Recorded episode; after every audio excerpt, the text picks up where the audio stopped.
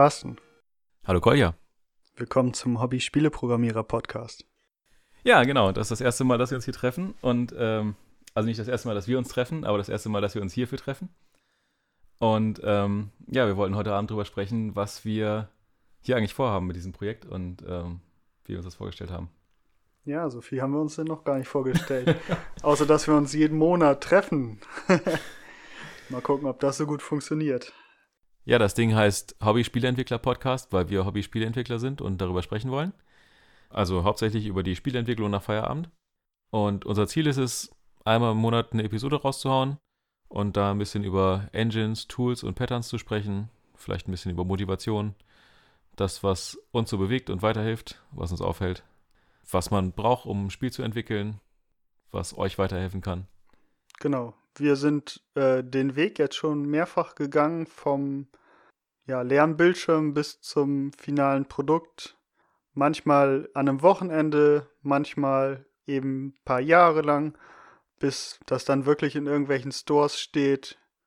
Und wir wollen euch einfach so immer mal wieder aus diesem Prozess, der sehr vielseitig ist, kleine Geschichten erzählen, euch sagen, nicht wie man das in irgendeiner Engine zusammenklickt, sondern wie wirklich Teile programmiert werden, worauf man achtet, worauf wir achten. Und dann kommt am Schluss immer ein Spiel bei raus. Immer? genau, vielleicht ist es am besten, wenn wir uns zu Anfang erstmal vorstellen. Wer bist denn du? Ja, ich bin der Carsten, ich bin Softwareentwickler und wollte eigentlich schon, seitdem ich klein bin und das erste Mal an einen Computer durfte, bei meinem Opa damals, wollte ich Spiele entwickeln. Und deswegen habe ich dann irgendwann, früher oder später, auch angefangen, Informatik zu studieren. Ja, jetzt bin ich zwar kein Spieleentwickler geworden, sondern programmiere tagsüber in Anführungszeichen ernste Software. Aber äh, nach Feierabend schubse ich dann doch wieder Pixel. Ja, also bei mir war, glaube ich, auch das Computerspielen eine starke Einstiegsdroge. Und dann Informatikunterricht in der Schule, Informatik an der Uni. Und dann kam so ein komischer Freund von uns beiden und der meinte, da gibt's heute Abend übers Wochenende so ein Event. Das nennt sich Global Game Jam. Da müssen wir mal mitmachen. Und ja, man hatte nichts vor, ist man hingegangen. Und naja, ich glaube, das war für uns beide so der Start. Ja, irgendwie bin ich denn da auch gelandet, auch wenn ich da später gelandet bin. Also ich war nach Startschuss erst irgendwie dazugestoßen. Es wurde irgendwie ein äh, Retro-Rennspiel entwickelt mit Mode 7 Rendering. Ja, aber das war so ein bisschen der Startschuss. Und kurz danach haben wir uns wieder bei besagten gemeinsamen Freund getroffen und uns gefragt, warum machen wir das eigentlich nur an einem Wochenende im Jahr? Warum machen wir nicht eigentlich immer so Game Jamming? Warum macht man nicht coole Programmierungssachen? Man macht Spiele. Warum können wir das nicht zu Hause machen? Und naja, es wurde irgendwie schon ein Rennspiel gemacht, aber wir wollten mal ein richtiges Rennspiel machen mit unseren eigenen Strecken. Aber wollten wir Strecken machen? Ähm, ja, nee, genau. Irgendwie haben wir uns gedacht, das ist ja blöd, wenn jemand die Strecken lernen kann und man kompetitiv gegeneinander fährt und irgendjemand die Strecken alle zu Hause geübt hat und dann alle anderen immer abzieht. Wie würdest du das nennen? Uh, randomly generated Racetracks. Wie Racetracks? genau. Also wir haben das Ding Racetracks genannt und ähm, das Ganze sah dann auch erstaunlich schnell dafür, dass wir eigentlich nichts konnten, ziemlich gut aus. So im Nachhinein betrachtet. Ja, machen wir da mal einen Glow-Effekt irgendwie rein und. Ja, so, ein, so ein Blumenshader und auf einmal war alles schick. naja, und ähm, das haben wir dann an vielen Abenden aufeinanderfolgend entwickelt. In deiner Studentenbude hauptsächlich. Ja. Und dann irgendwann kam der nächste Global Game Jam. Genau, dann wusste man schon so ein bisschen, was Spieleprogrammierung ist, weil ich muss sagen, auf dem ersten Game Jam habe ich nichts verstanden, was wir gemacht haben. Und äh, auch, ja, wir haben ja super viel Neues gelernt, irgendwelche 3D-Objekte in Szenen reinhängen, hat man sich ja irgendwie nirgendwo mit beschäftigt. Das haben wir uns alles irgendwie so ein bisschen selber beigebracht. Hintergrund noch ein bisschen Musik abspielen, das muss doch irgendwie alles so zusammenpassen. Ja. Und auf den zweiten Game Jam, da haben wir uns auch schon richtig gefreut. Irgendwie da konnte man dann nochmal kreativ sich ausleben. Und ja, was ist da passiert? Ja, das Thema des Game Jams war Extinction, also Auslöschung oder Aussterben. Wie? Somyul auf Koreanisch? Genau, also das koreanische Wort dafür ist äh, Somyol und das ist irgendwie der Titel unseres Spiels geworden. Und da haben wir zusammen mit zwei anderen dieses Spiel entwickelt, Somyol 2D, ein Puzzle-Plattformer. Müsste eigentlich mal in Pause machen. Wie heißt es wirklich? Das musst du sagen, das weiß ich nicht. Ich auch nicht, aber das Repo hier hatte so einen Namen. das Repo hatte einen längeren Namen und äh, die Legende besagt, dass es kurz vor Einreichung gekürzt wurde auf Somyol 2D. Genau. Ein Jump-and-Run-Spiel, bei dem es halt um das Thema Auslöschung geht. Und damit das irgendwie auch machbar war, äh, haben wir halt nicht eine Spielfigur ins Level gebracht, sondern hat einfach so eine ganze Horde von Sommiels gesteuert.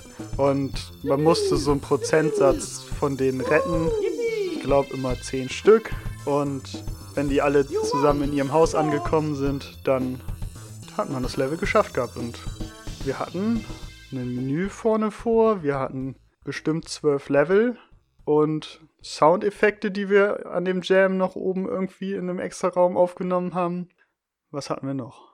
Ich glaube, das äh, Wichtigste, was ich daraus gelernt habe, war eigentlich, dass wenn man Tools braucht und es diese Tools nicht gibt, dass man sich die einfach rechtzeitig selber baut. Und zwar nicht zum Ende, sondern gleich zu Anfang, weil wir relativ früh einen Level-Editor hatten und äh, nebenbei halt Levels gebaut werden konnten und dadurch das Spiel halt eigentlich erst komplett war, weil es halt Levels gab. Stimmt, man konnte sozusagen Level bauen und dann spielen, Level bauen und spielen. Also das war ein Workflow, den wir uns erarbeitet haben, selber programmiert haben, der schon sehr cool war von Anfang an.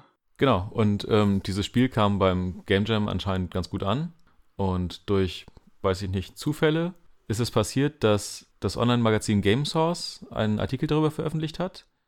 Nee, die haben alle von jeder Location, der Global Game Jam, können wir ja nochmal erklären, ist ein Event, was jedes Jahr stattfindet. Und global ist da ja schon mit im Wort drin. Also es werden an unterschiedlichen Stellen weltweit Spiele programmiert in 48 Stunden, also ein Wochenende Zeit. Und in dem Jahr war es halt so, dass jeder Location ein Spiel, ein gutes Spiel zu dieser Online-Plattform hochladen sollte. Und unser Veranstalter fragte uns damals noch so irgendwie im Nebensatz im Gehen, ob das für uns okay ist. Und wir waren super happy, dass wir irgendwie ein schönes Wochenende hatten. Haben gesagt, ja, und hat halt auch keiner irgendwie mit irgendwas gerechnet. Aber eine Woche später kam dann eine E-Mail. Wir wären dann doch wohl international unter die Top 10 Games gekommen, ob wir nicht Lust hätten, zur Casual Connect zu kommen. Genau, die Casual Connect ist wiederum eine äh, Messe für Casual Games, die in dem Jahr in Hamburg stattgefunden hat. Ich weiß gar nicht, ob sie immer in Hamburg stattfindet. Nee, die ist äh, auch mal in Amsterdam gewesen. Da sind wir dann Folgejahr auch nochmal hin. Und ich glaube, es gibt im asiatischen Raum auch noch einen Ableger davon. Also es gibt immer einen Europa- und einen Asien-Ableger. Okay. Ja, wie gesagt, und dann sind wir nach Hamburg gefahren und äh, haben uns da diese Messe angesehen und haben uns ein paar Talks angesehen und haben auch selber unser Spiel vorgestellt. Also einmal in einem Talk und einmal auch mit anderen Entwicklern gesprochen und da hattest du eigentlich eine ganz lustige Begegnung. Genau. Ähm, auf einmal war Peter Westerbecker, ich hoffe, ich spreche den Namen richtig aus, äh, bei uns am Stand und ich glaube, es kennt jeder. Das ist der Chef. Ihn, ihn kennt nicht jeder, aber es ist der Chef von dem Spiel, das jeder kennt, und zwar Angry Birds. Und der hat unser Spiel gespielt, hat gesagt, es ist irgendwie ganz cool. Warum haben wir das denn nicht als Handyspiel gemacht? Und wir konnten eigentlich keine Handyspiele machen, weil wir mit uns ähm, Rage Tracks uns irgendwas beigebracht haben für PC-Spiele. Aber das hat irgendwie, das hing, ist ein bisschen hängen geblieben und wir sind nach Hause gefahren und haben gesagt, wir programmieren das nochmal neu für Handyspiele. Und damit ging eigentlich eine ganze, ganze Reihe an Entwicklungen los. Irgendwie, dass wir aus Somuel 2D ein Spiel gemacht haben, das nur noch Somuel hieß. Und ja, von uns oder dann irgendwann auch nur noch euch auf alle Plattformen portiert wurde, die nicht bei drei auf den Bäumen war. ich erinnere mich an äh, Bada und Blackberry und äh, keine Ahnung, mir fallen genau, keine. Genau, also wir haben damals auf eine Technologie gesetzt, die hieß erst Airplay SDK, später Marmalade SDK und das war eine Middleware für C++ Spiele, die dafür gesorgt haben, dass wenn man einmal ein Spiel programmiert hat in C++, dass es auf einer anderen Plattform funktioniert hat. Also man konnte am PC entwickeln und am Schluss war so ein, ja, so ein Wizard, so ein kleines Tool, konntest du sagen, ich möchte jetzt ein Android-Spiel haben. Ich möchte jetzt ein iPhone-Spiel haben. Das war eigentlich also das Wichtigste, das war der Anfang. Aber die Plattform hörte da nicht auf. Also es gab TV-Unterstützung jeglicher Art. Es gab genau diese Bader-Telefone, Blackberry. Und so haben wir halt auf sehr vielen Nischenplattformen auch unser Spiel äh, ja, hochladen können. Und wir haben irgendwann mal zusammengezählt, also über alle Plattformen hinweg haben wir da über eine Million Downloads gemacht. Wir hatten dann, ich glaube, bei Android und iOS hatten wir noch ein bisschen Werbung mit drinne. Das war so ein Mate-Kisten Gegenfinanzierung, ähm, aber das, da ist nicht viel Geld bei rumgekommen. Also es war wirklich alles Hobby und Stundenlohn will man sich da nicht ausrechnen. Genau, aber nochmal zurück zu äh, Rage Tracks. Und zwar ist in dem Jahr, als wir mit der Entwicklung von Somuel angefangen haben und dafür Rage Tracks eigentlich mehr oder weniger haben fallen lassen, ist noch was anderes Lustiges passiert. Und zwar hattest du irgendwo online eine Aufforderung gefunden in einem Linux-Forum. Und zwar war Cebit-Zeit. Und auf der Cebit gab es eine, in dem Jahr eine Open Source Launch, in der ausgewählte Open Source Projekte kostenlos einen Stand bekommen haben. Und unter diesen ausgewählten Projekten war eine Linux-Distribution, die speziell für Künstler gedacht war. Und die war hauptsächlich von einer Person maintained, wenn wir das richtig verstanden haben. Und der suchte noch Mitstreiter, die ein bisschen was zeigen können, was man unter Linux so machen kann mit GIMP, Blender. Ja, ich glaube, auf der Blender-Mailingliste oder so hatte ich den gefunden und wir haben ja Blender benutzt, um die Autos von Rage Tracks zu designen und deswegen hatte ich da irgendwie den News-Ticker abonniert und da drinnen hatte er gesucht ich hatte mich, glaube ich, im Vorjahr, hatte ich auch schon mal auf so einem Open Source Stand ausgeholfen, also hatte ich mich da sozusagen wieder meine Hilfe angeboten, weil ich das eigentlich eine sehr gute Erfahrung fand. Genau, gesagt, getan. Äh, wir haben diesen Menschen angeschrieben und haben unsere Hilfe zugesagt, haben dementsprechend auch zwei Ausstellertickets für die CeBIT zugeschickt bekommen ähm, und sind nach Hannover gefahren mit unserem Semesterticket und sind in dieser Open Source Lounge angekommen und haben einen leeren Stand vorgefunden. Ein No-Show. Und ähm, ja, genau, dann sind wir irgendwann an die Chefin von dieser Open Source Lounge geraten und die sagte, oh ja, sehr gut, dass ihr da seid. Dieser Typ ist irgendwie nicht aufgetaucht und das sieht immer total doof aus, wenn wir so Stände verschenken und dann die Leute nicht auftauchen. Zeigt doch einfach irgendwas. Naja, und dann haben wir gesagt, okay, dann zeigen wir halt das, was wir haben. Das heißt, wir haben Red Tracks gezeigt. Red Tracks, Gamepads ausgepackt. Und äh, Red Tracks ist halt ein Spiel gewesen für lokalen Multiplayer. Das heißt, man konnte bis zu beliebig viele Gamepads an einen Rechner anschließen und hat dann per Splitscreen Rennen gegeneinander gefahren. Und das haben wir da getan. Und äh, sehr viele Besucher auf der Cebit waren angetan davon, dass sie Spiele gesehen haben, weil die Cebit ja eigentlich keine Spielemesse ist. Und ähm, das hat sehr viel Spaß gemacht und war für uns als blutige Amateure eine sehr witzige und aber auch sehr erfüllende Erfahrung, unser eigenes Spiel auf der CeBIT präsentieren zu können. Wer, wer kann sein Spiel, sein Hobbyspiel nach einem halben Jahr auf einer Messe präsentieren? Also ja, mittlerweile wird es schwieriger, sage ich mal, da es sehr viele Indie-Entwickler gibt, die sich um solche Plätze reißen. Das war der Zeit geschuldet, dass wir da ein bisschen Glück hatten, denke ich mal. Äh, sehr cooler Nebeneffekt war auch, dass wir direkt neben dem Stand vom VLC Media Player waren und da ein äh, sehr netter Mensch war, der Werbung für unser Spiel gemacht hat und das, was wir nicht so gut konnten als introvertierte Informatiker, äh, Leute ansprechen und dazu zu bewegen, unser Spiel zu spielen. Und da war er sehr gut drin, weil er sehr gut auf Menschen zugehen konnte und hat uns da sehr viel Publikum beschert. Und zum Dank haben wir in der Nachhausefahrt im Zug ihm äh, VLC-Hütchen in unser Spiel eingebaut. Gut, dann würde ich sagen, schwingen wir mal so ein bisschen in die Neuzeit. Also zehn Jahre später wir haben dazwischen auch noch ein paar andere Game Jams mitgemacht und haben aber beide dieses Jahr ein Spiel veröffentlicht. Was hast du veröffentlicht?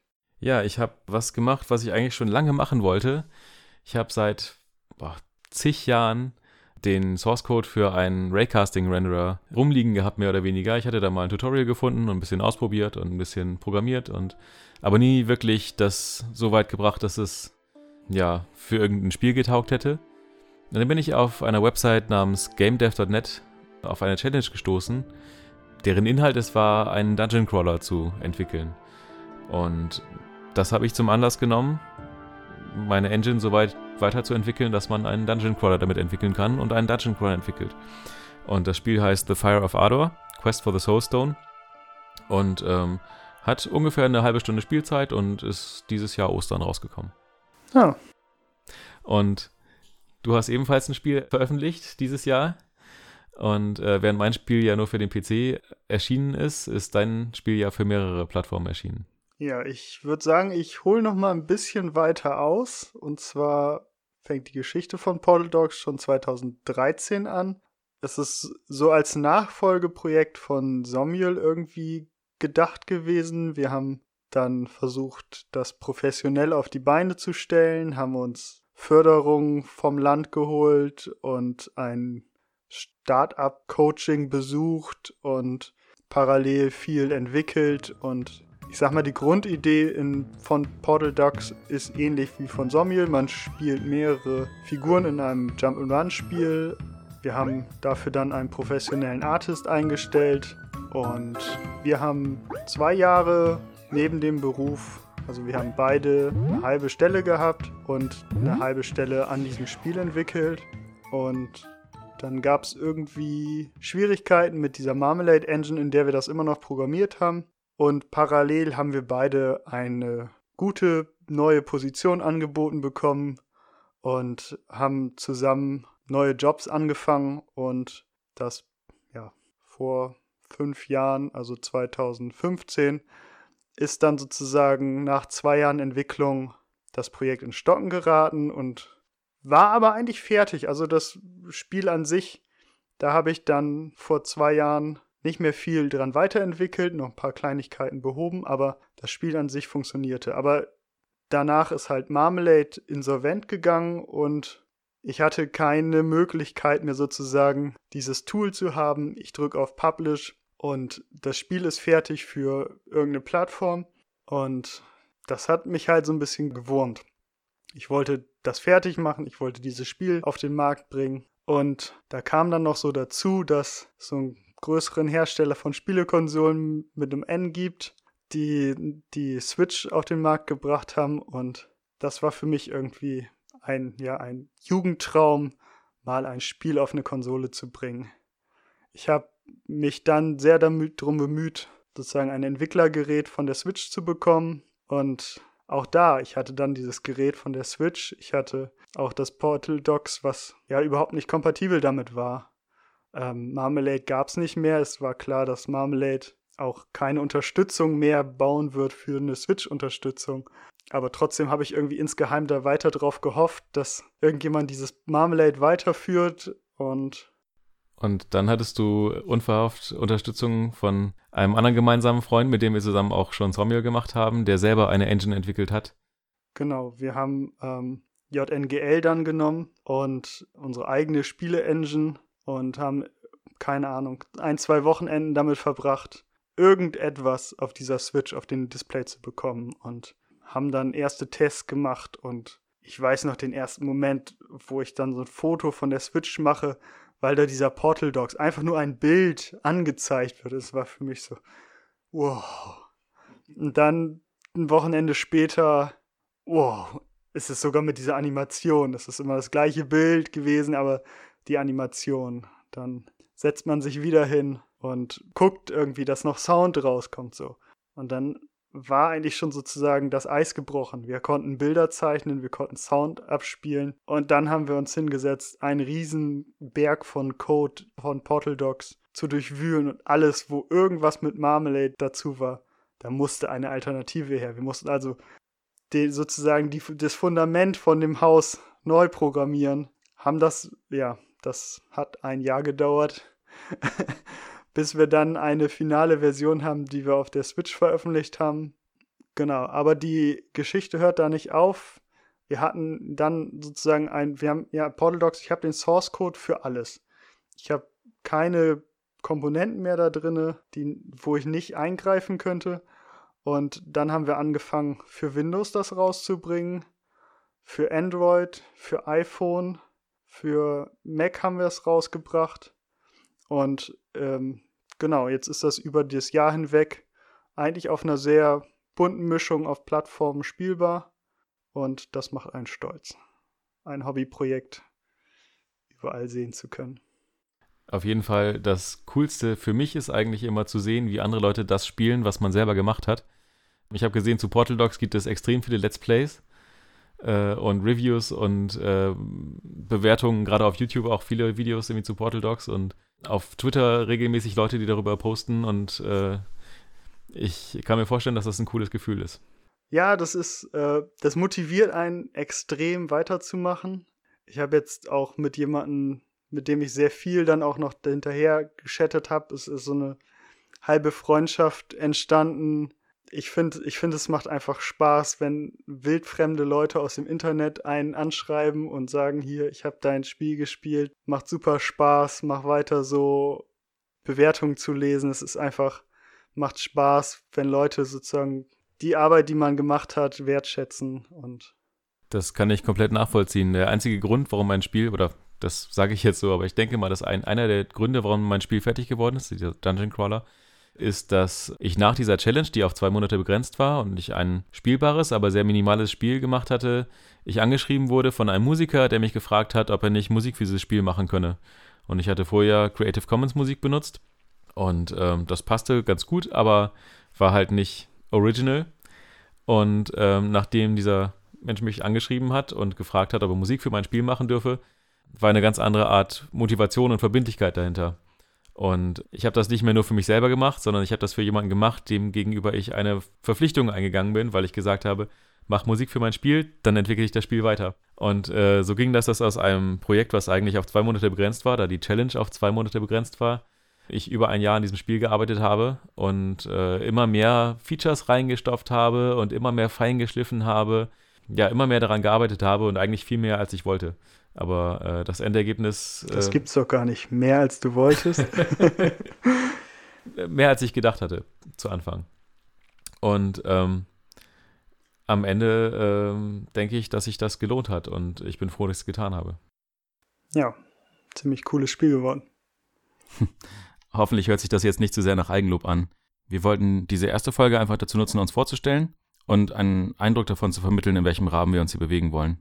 Wir haben uns überlegt, dass wir jede Folge gerne mit einem Nerdwitz abschließen würden. Dieses Mal präsentiert von Kolja. Wie viel Programmierer braucht man, um eine Glühbirne zu wechseln? Kein, das ist ein Hardware-Problem. Und damit sind wir auch am Ende der Episode angekommen. Wenn euch das hier gefallen hat, hören wir uns beim nächsten Mal wieder. Ihr könnt uns gerne Feedback hinterlassen. Das geht unter www.hobbyspieleentwicklerpodcast.de. Und dann würde ich sagen, hören wir uns beim nächsten Mal. Tschüss!